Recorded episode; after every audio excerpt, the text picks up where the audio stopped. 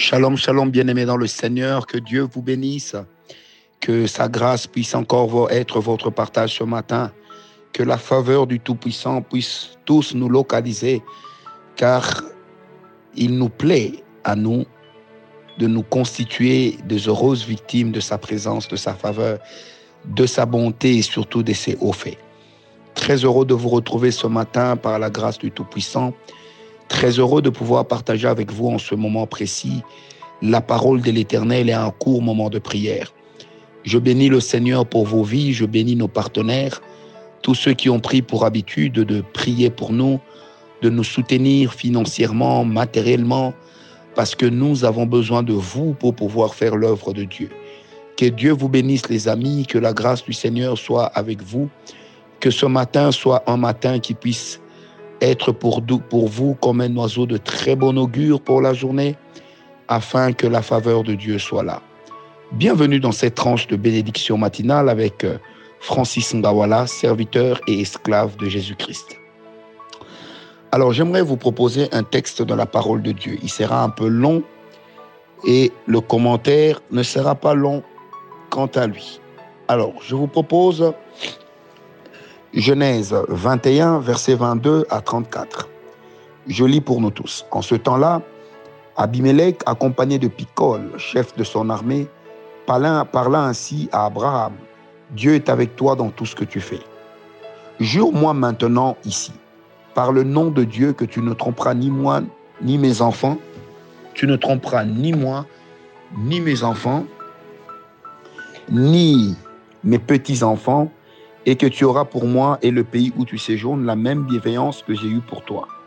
Abraham dit, je le jurerai. Mais Abraham fit des reproches à Abimelech au sujet d'un puits d'eau dont s'étaient emparés de force les serviteurs d'Abimelech.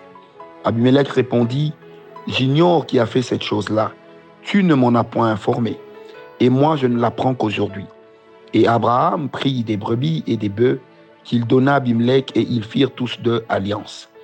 Abraham mit à part cette jeune brebis.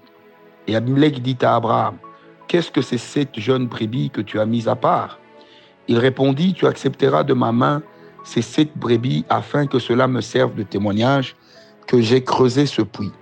C'est pourquoi on appelle ce lieu Beersheba, car c'est là qu'ils jurèrent l'un et l'autre. Ils firent donc alliance à Beersheba, après quoi Abimelech se leva avec Picol, chef de son armée, et ils retournèrent au pays des Philistins.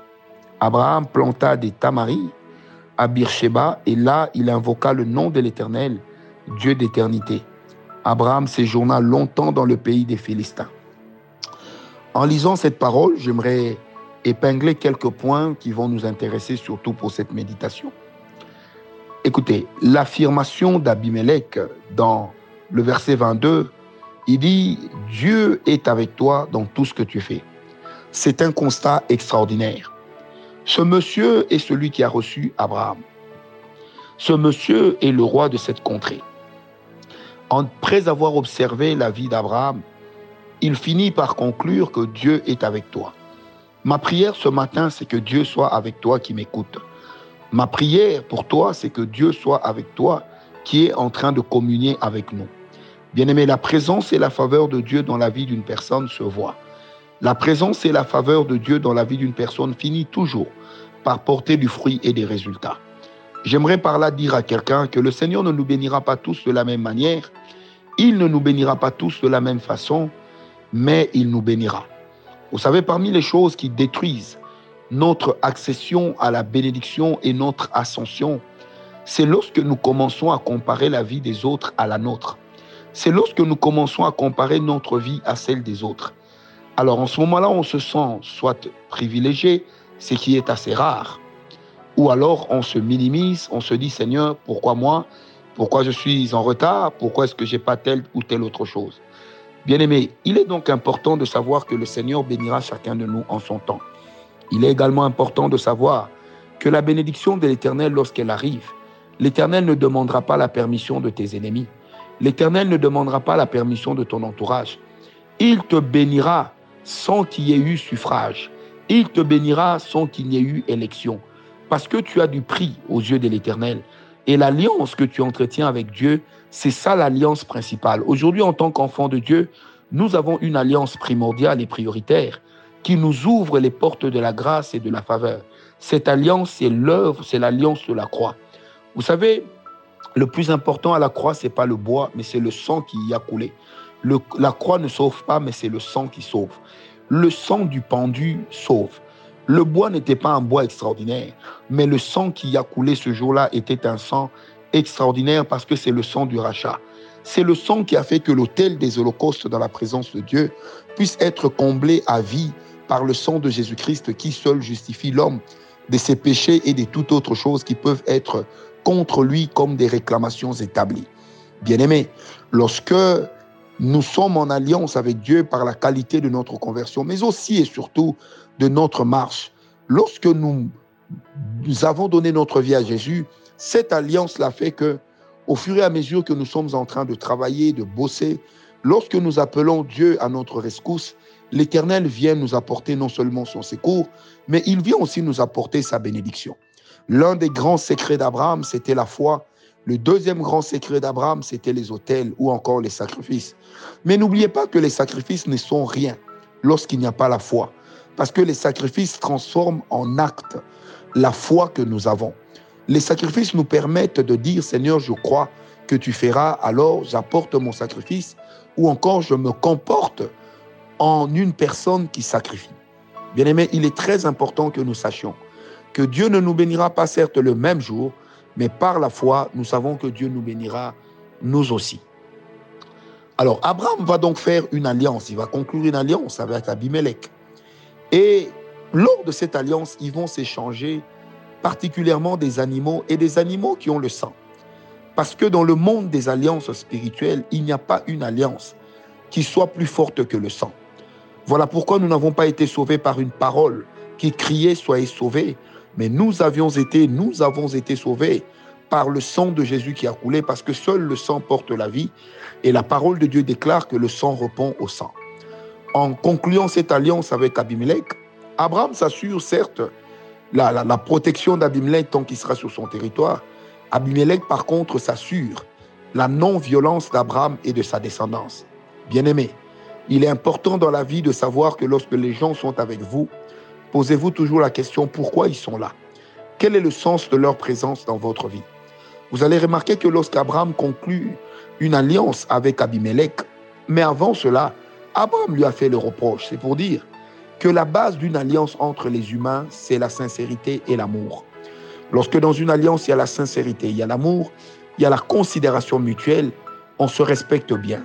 La Bible ne dit-elle pas que deux hommes pourraient-ils marcher ensemble sans se l'être convenus Or, lorsqu'on se convient de marcher ensemble, il y a le respect qui s'installe, il y a la considération, il y a l'amour.